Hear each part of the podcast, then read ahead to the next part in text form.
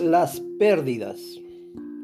Vivimos con nuestros familiares, celebramos fiestas, jugamos, comemos y vivimos felices con ellos.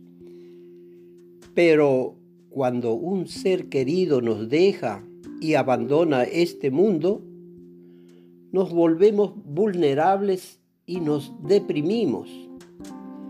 ¿Deberíamos comportarnos de esta manera? Mira la naturaleza. El árbol no llora la caída de sus hojas.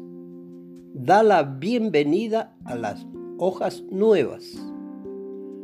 Tomarás el lugar de alguien en el futuro y luego alguien tomará tu lugar.